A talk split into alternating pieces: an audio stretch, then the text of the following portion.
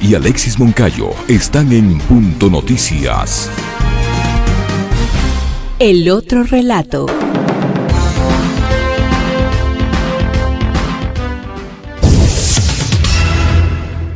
La gasolina extra y Ecopaís suben 8 centavos para ubicarse en un dólar 99 centavos por galón y el diésel se incrementa en 4 centavos. Tema polémico.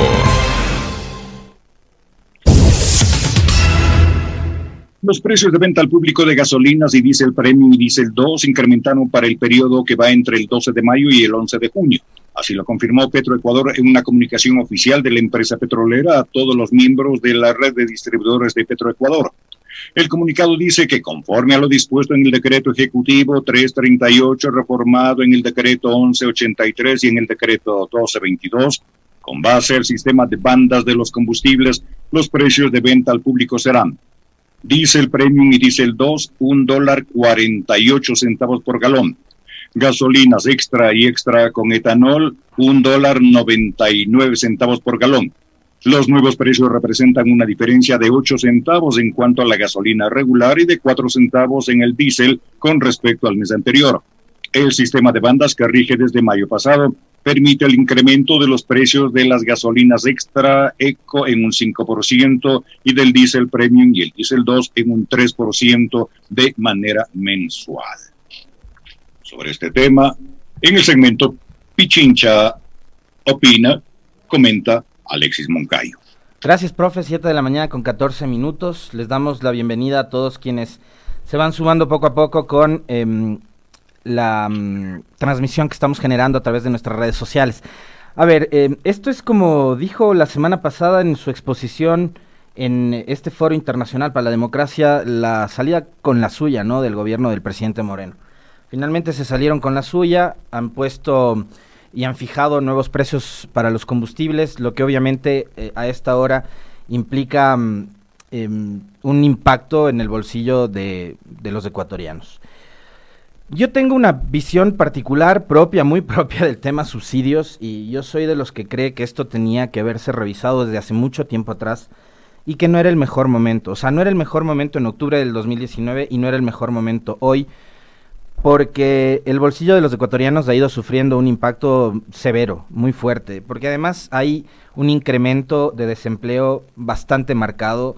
El otro día revisábamos con los colegas aquí en la radio las cifras de desempleo en Quito, por ejemplo, que superan ya eh, los dos eh, los dos dígitos. No estamos hablando de un desempleo del 13%, algo histórico en esta ciudad, algo que no había sucedido. Y por eso creo que es, es inadecuado, más allá de que la medida sí tenía que haber sido revisada en un momento. ¿Y por qué digo eso? Porque las condiciones, por ejemplo, de quienes contamos con un salario, de quienes tenemos ingresos fijos, no es la misma situación de alguien que vive, por ejemplo, en las zonas periféricas de una gran ciudad como Quito o de una provincia como la nuestra, o de sectores rurales de, otros, eh, de otras provincias es distinto, ¿no? Es distinto que usted, que nosotros que vivimos en la zona urbana podamos acceder a un cilindro de gas de un dólar sesenta. Eh, eso impacta de una manera totalmente diferente a alguien que no tiene esas facilidades, por ejemplo. Creo que sí es injusto que mm, quienes más tienen puedan pagar un cilindro de 1.60 y quienes menos tienen también paguen el mismo valor para eso está, digamos, ese mecanismo de focalización de los dichosos subsidios y creo que ese modelo hubiese sido quizás el más adecuado. Es decir, y para poner un ejemplo, digamos, por la utilización de, la gasolina, ¿no? De estos combustibles fósiles. Una persona que tiene tres, cuatro vehículos en su casa, o alguien que tiene un vehículo de alta gama, incluidos de estos ex asambleístas que usaban los carnets para discapacidad. Entonces se compran carros de 90 mil, de 80 mil, de 100 mil, de 120 mil dólares. Y no es justo que usted también que saca un vehículo con cuotas a uno, dos, tres años, un vehículo familiar de 15 mil, de 20 mil dólares, tenga que pagar el mismo precio por el galón de gasolina super que alguien que se gasta 100 mil dólares en un auto. O que tiene, insisto, ¿no? un garage con cuatro o cinco autos parqueados. Eso tampoco me parece a mí que es justo. o alguien que utiliza su vehículo, su camioneta, su camioncito para poder trabajar, o su propio auto para poder trabajar, ahora que vemos que están en boga por la falta del empleo formal estas plataformas para la movilidad, ¿no? Estos taxis ejecutivos.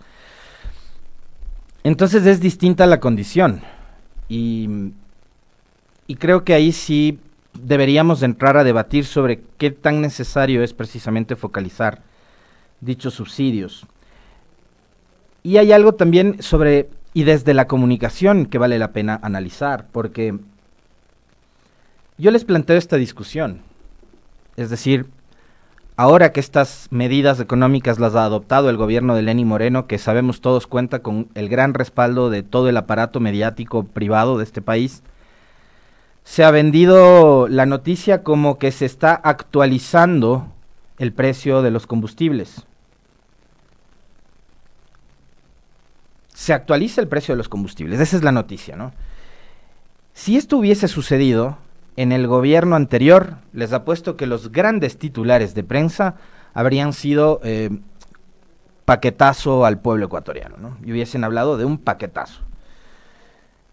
Cómo, cómo vendían las noticias y cómo se manipula además la noticia dependiendo de quién es el que gobierna.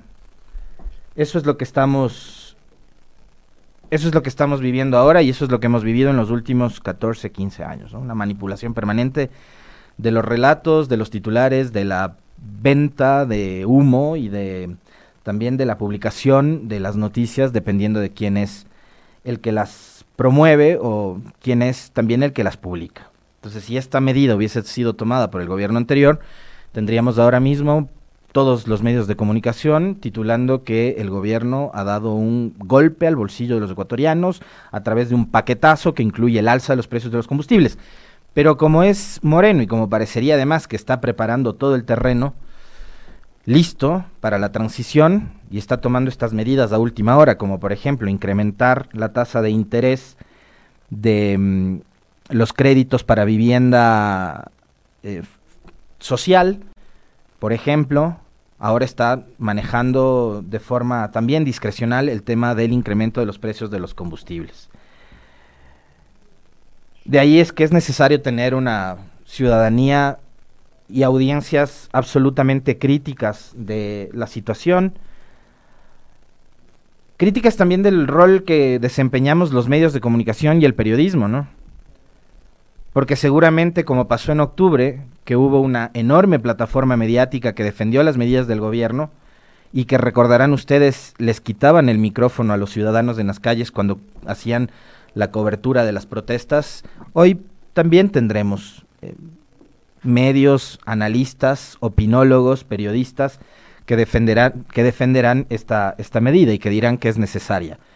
Yo les estoy dando mi punto de vista. Ahora creo que sí había la necesidad de revisar los subsidios, pero que este no era el mejor momento.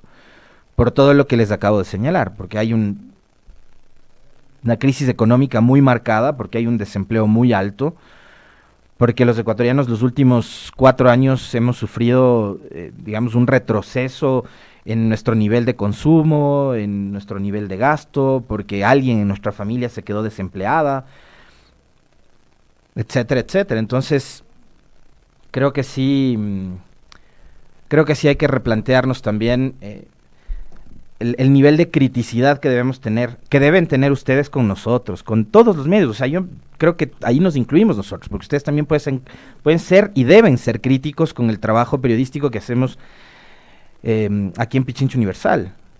Pero también tenemos que ser críticos con el, producto que le venden a la gente el resto de medios de comunicación.